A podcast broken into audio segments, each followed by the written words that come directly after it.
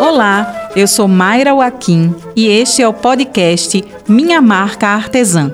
Juntamente com Nara Castro, vou conduzir este podcast que é feito para você, artesã. Nosso objetivo é dar suporte para você posicionar bem a sua marca no mercado, tudo isso alinhando a experiência de profissionais e os conhecimentos de especialistas no setor. Este podcast foi premiado no edital Formação e Pesquisa LabPE, com incentivo da Fundarp, Secretaria de Micro e Pequena Empresa, Trabalho e Qualificação, Secretaria de Desenvolvimento Social, Criança e Juventude, Governo do Estado de Pernambuco, Secretaria Especial da Cultura, Ministério do Turismo, Governo Federal. Também contamos com o apoio do Centro Universitário AESO Barros Melo, a UniAESO. Nesta primeira edição, vamos falar sobre a importância de uma marca forte no setor de artesanato. Vem com a gente!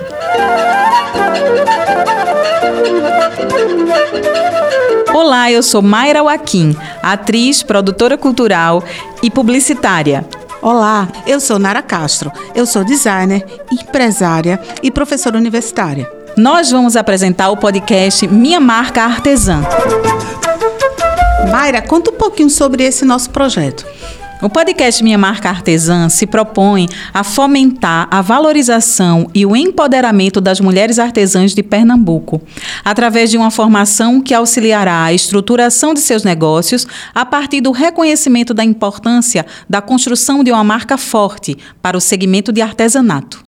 Mas, Maria, me diz uma coisa: por que, que a gente escolheu as mulheres como foco? Eu acho que é bom a gente explicar um pouquinho é, para o pessoal aí por que, que a gente escolheu como foco as mulheres. Nós escolhemos como foco as mulheres porque, durante esse período de pandemia, percebemos que muitas mães de família precisaram desenvolver as suas habilidades no artesanato para sustentar, para empreender e alimentar, nutrir as necessidades materiais de sua família. Tu sabia que nos últimos 10 anos, a gente teve um aumento de 34%, na verdade, quase 40%, é, de, da ampliação do empreendedorismo feminino.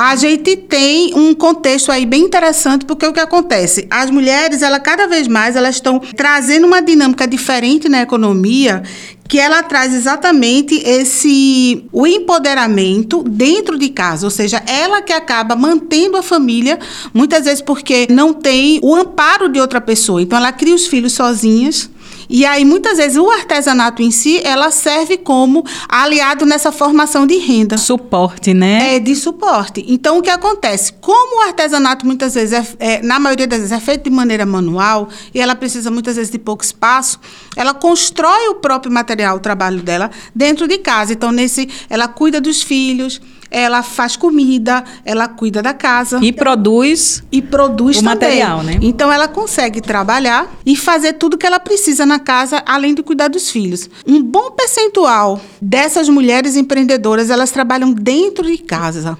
Interessante, Nara, porque trabalhar dentro de casa acaba que a mulher também estimula uma rede de trabalho, né? Então, os filhos se envolvem Sim, também vezes. com a produção do artesanato. E aí todo mundo constrói aquele meio de, de sobrevivência. Que acaba virando uma autonomia financeira. A gente percebe que nessa, nesse período de pandemia, muitas pessoas, principalmente mulheres, que tinham esse trabalho de artesanato como hobby, ou virou meio de subsistência. E aí a gente vê uma diferença muito grande. Você vê, percebe nas redes sociais, você percebe em vários lugares as pessoas empreendendo, mas muitas vezes é um empreendedorismo que não foi planejado. Proposital. Exatamente, não tinha um intuito, mas que acabou acontecendo. Então, a gente vê na TV o tempo inteiro. Aquela pessoa que antes era cabeleireira e que de repente virou uma pessoa que faz ovos de Páscoa, porque era algo que ela poderia fazer dentro de casa para poder sobreviver, já que os salões de beleza estavam fechados. A gente sente muito isso, essa mudança,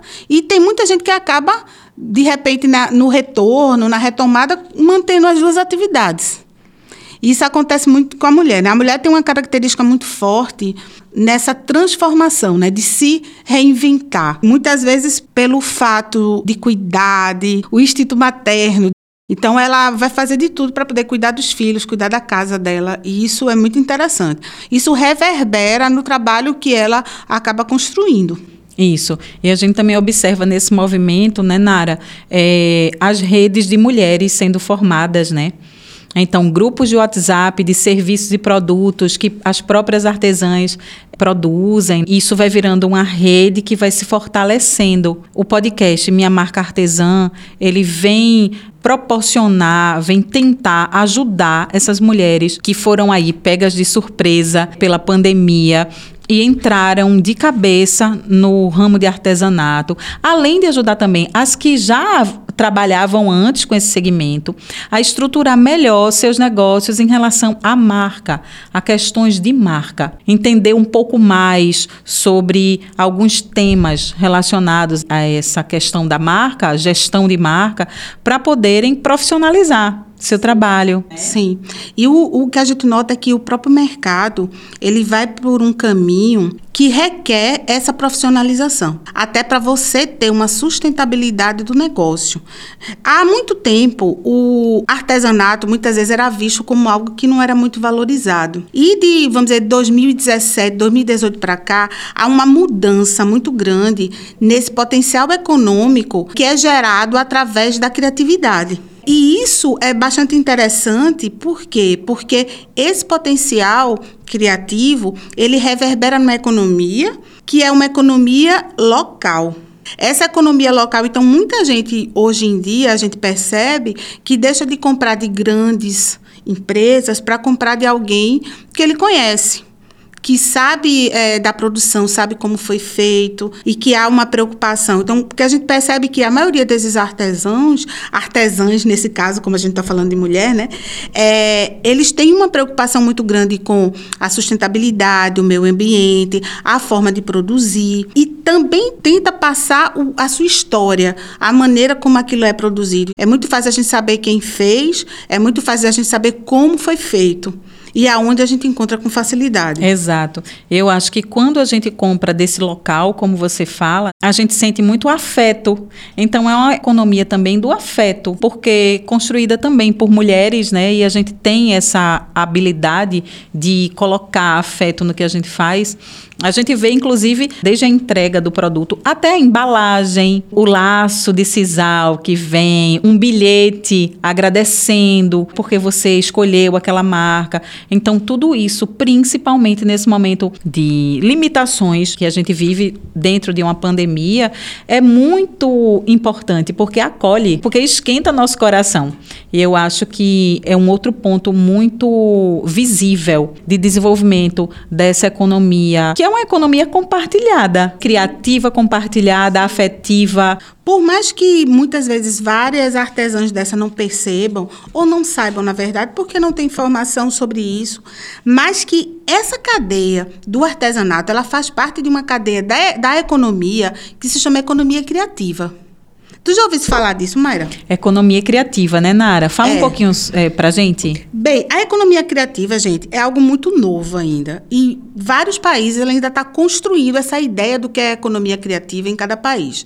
Até porque a própria criatividade, ela é fomentada de N maneiras. Para a gente definir um pouquinho e de uma forma mais simples o que é economia criativa, é todo aquele trabalho que ele é feito tendo como matéria-prima a criatividade. Ou seja, é gerado algum tipo de, de retorno financeiro através da criatividade. Então, o que acontece? Hoje, é, vários países eles têm linhas de trabalho dentro do próprio, do, do próprio país sobre economia criativa. Então, a primeira vez que foi usado né, esse nome foi no finzinho da década de 1990. Começou-se a trabalhar essas temáticas não só na Inglaterra, mas também na Austrália. A gente tem alguns estudos aí, a gente não vai entrar nesse nível de detalhe, mas é importante saber que é algo muito recente. Aqui no Brasil, só mais ou menos depois de 2010 que se começa a falar disso. A gente veio no, no governo Dilma que se cria uma secretaria de economia criativa, mas que posteriormente, três anos depois, ela é extinta. Então, não há um incentivo muito grande grande é, hoje em dia. Não há nenhum tipo de linha, né? A não ser pelos editais de incentivo, mas que não são diretamente direcionados à economia criativa. Hoje a gente tem um pouquinho de dificuldade muitas vezes nesse fomento para fazer com que as coisas aconteçam. Mas o, um, um dos detalhes que são a base até da própria economia criativa, esse contexto de colaboração que você falou. Tanto que a gente vê vários espaços colaborativos sendo formados, principalmente aqui na cidade, é, no Recife, a gente vê vários espaços onde as pessoas compartilham é, negócios, né? onde as pessoas compartilham um espaço, onde há uma, uma loja, por exemplo, colaborativa, onde vende vários produtos de vários artesãos. Então, isso é bastante interessante porque você começa a perceber o quanto a economia criativa pode gerar é, e movimentar a economia.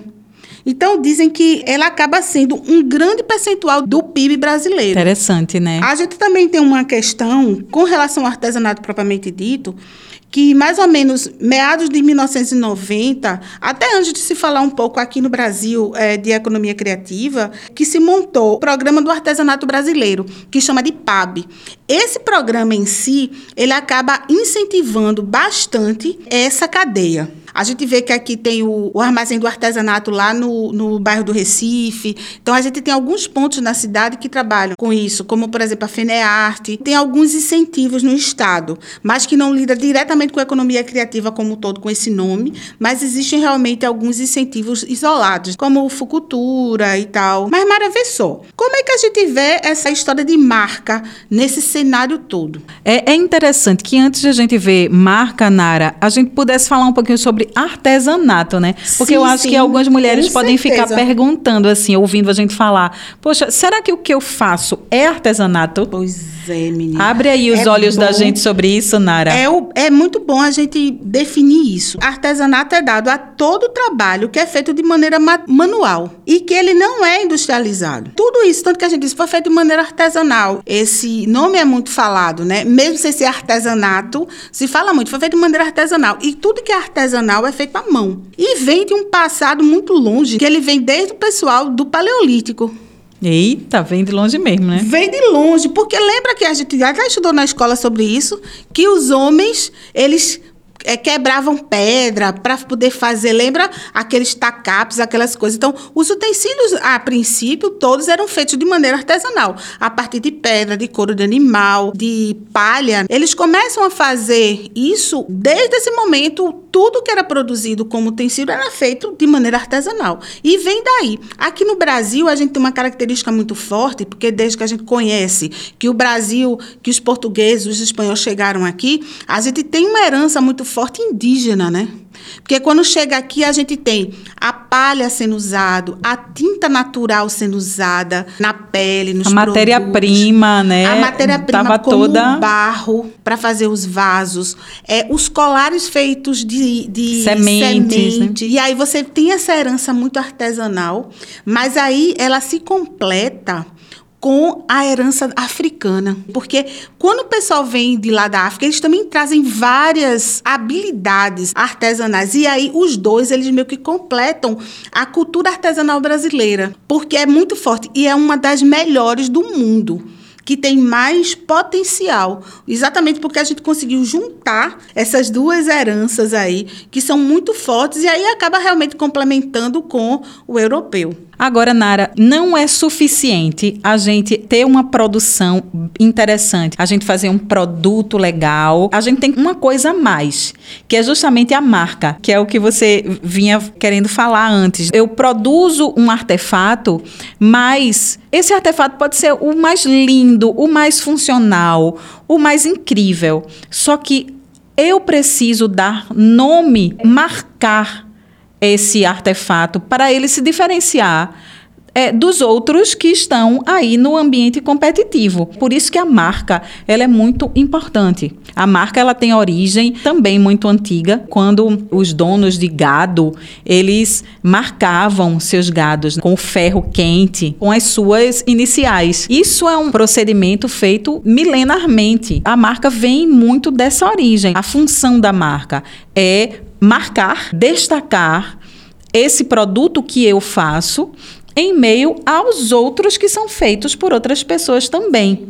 Então, eu tenho esse compromisso com a qualidade da minha produção, com o meu produto, mas eu também preciso ter compromisso com a marca que dá nome a esse produto. E esse podcast, ele vem muito nesse sentido, de a gente é, discutir um pouco sobre esses processos todos, não só relacionado à qualidade do produto que a gente entrega ou do serviço, mas também à marca, ao nome que a gente dá a isso, a um slogan que a gente cria, a uma identidade visual que a gente desenvolve. É verdade. Então é importante que a gente estruture esse sistema, porque a marca é um sistema muito complexo que envolve nome, envolve identidade visual, e envolve todo um trabalho de valor, de personalidade, de propósito que a gente precisa construir em torno desse sistema que se chama marca. Mas, Mária, muita gente pode estar dizendo, ai meu Deus, eu vou desistir de criar isso, né? Porque tu falou muita coisa que é complicada, viu? Eu acho que o pessoal vai desistir. Mas, ó, eu vou te dar uma dica. Essa construção de marca que Mayra está falando aqui pra gente, não é uma construção que a gente vai criar como se fosse uma marca grande, uma marca enorme. Na verdade, o grande diferencial de uma marca feita para quem é artesão para quem é, é, quem trabalha com esse tipo de serviço é a gente trabalhar com a nossa própria história. E Mayra falou aqui sobre identidade. Então, cada marca dessa que é feita à mão, que é feita com criatividade, que tem um, um, um diferencial, o seu diferencial muitas vezes não vai ser algo muito complexo, mas é aquilo que já existe. Ninguém vai colocar algo que não existe. É trabalhar principalmente trazendo aquilo que existe e trazendo emocionar, porque a partir daí, esse sentido da emoção toca as pessoas. É e a hoje, essência, né, a Nara? A essência do que cada um é. E isso é o mais importante de tudo. Então não adianta querer ser o que não é. Muita marca aí tenta mostrar uma coisa que não é. Na verdade, o grande diferencial está em mostrar quem é. Exatamente. É mostrar quem é e entregar também essa essência, né? Exatamente. Porque você está dizendo, pelo que eu entendi, que é assim: muitas marcas a gente vê nas redes sociais, vê aquela coisa super bem feita daquela comunicação, e aí você compra o produto.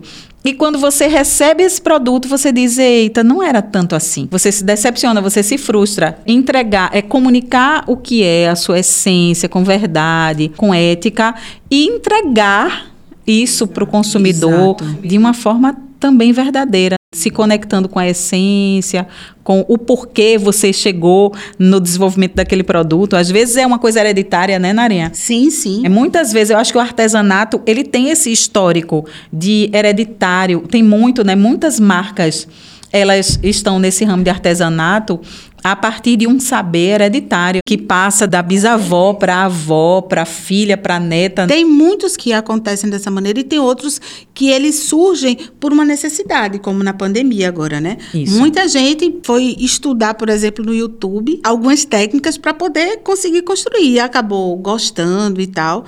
Então, assim, existem vários caminhos de construção né, do produto em si. Uma outra coisa que eu queria comentar contigo, que a marca também tem aquele contexto do discurso discurso, não só o discurso para o público dela, a quem ela quer vender o produto, mas também a relação com os parceiros, para a gente poder conseguir aliar essa história da parceria, da comunicação e também da história da coletividade. Colaboração, né? E da colaboração. Verdade, realmente. Porque esse discurso faz toda a diferença nessa rede. Muitas vezes a parceria ela é o grande diferencial que faz com que você se destaque, se destaque né? Que tenha um voo maior cada vez mais. Eu acho que dentro desse processo da economia criativa, esse toque de colaboração, ele é vital. Eu que estou construindo, eu trabalho é, fazendo brincos, colares, anéis, eu posso fazer uma parceria com você que trabalha com moda é, artesanal. E aí a gente pode se juntar, eu vendo meus acessórios, você vende suas roupas, assim como outros, outros segmentos se juntando. Eu acho que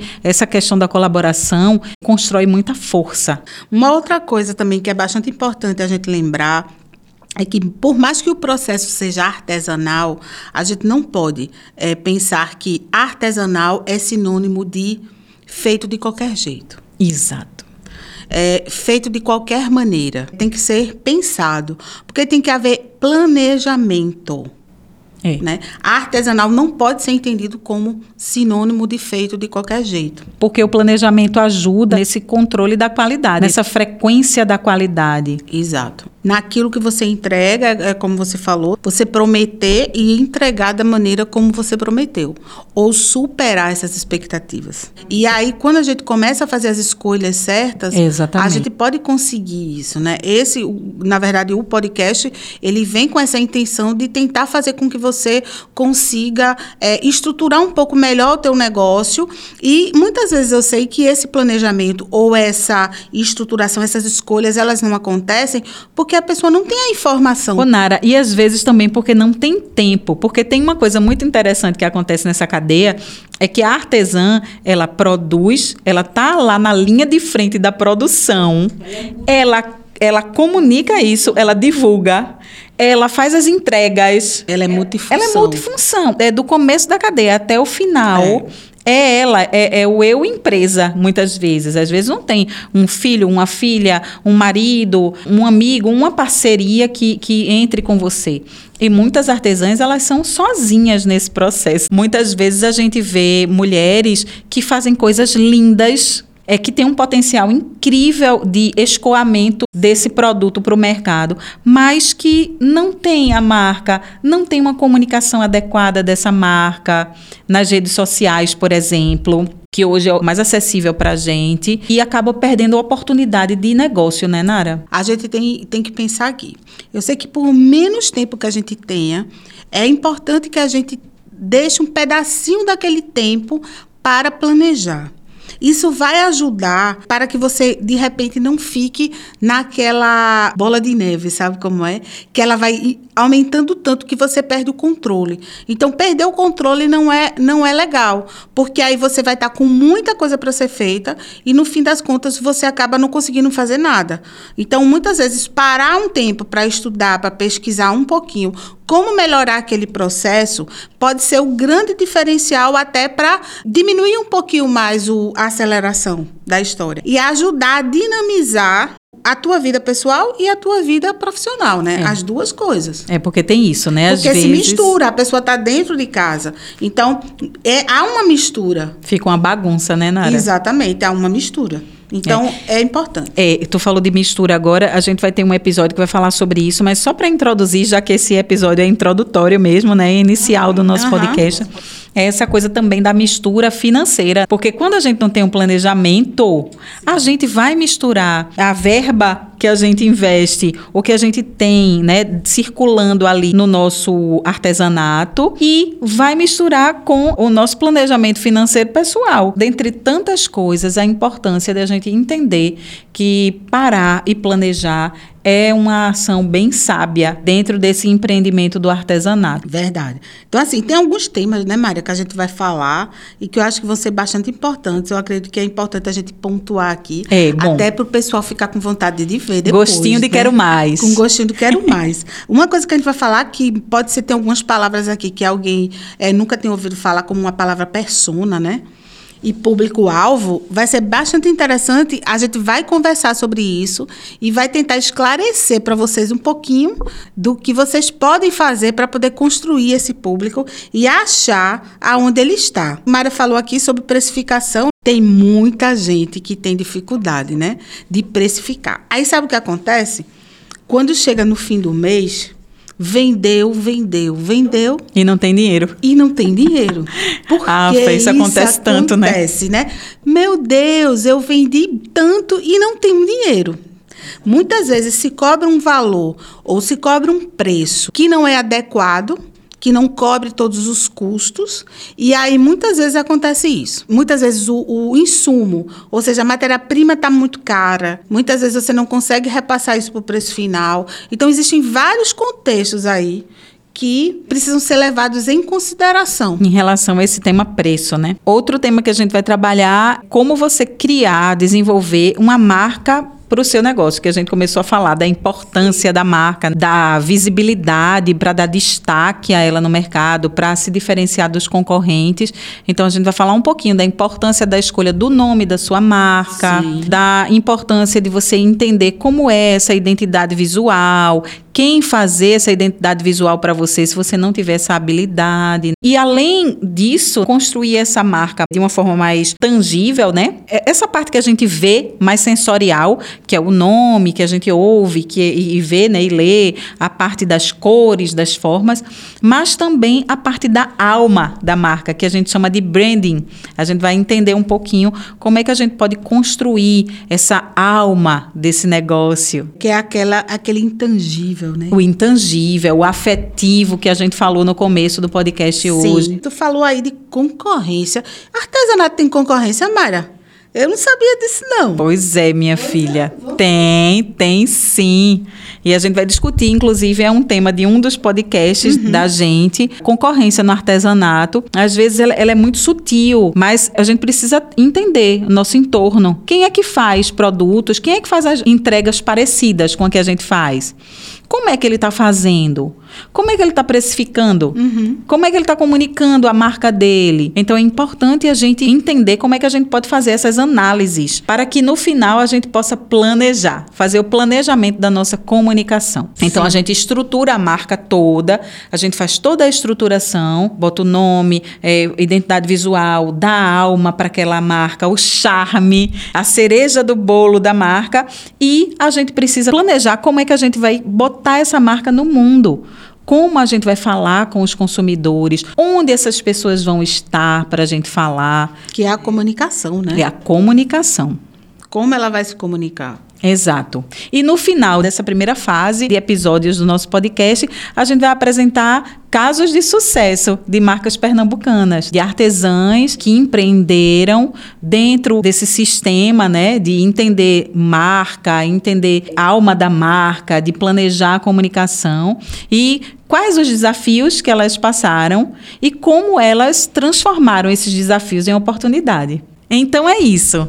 A gente fica por aqui no podcast de hoje. Espero que vocês acompanhem a gente na nossa jornada. A gente está muito animada, né, Nara? Sim, com certeza. Somos animação em pessoa para dividirmos aí o pouco que a gente sabe sobre gestão de marca com vocês, artesãs. Tchau, tchau. Tchau, tchau.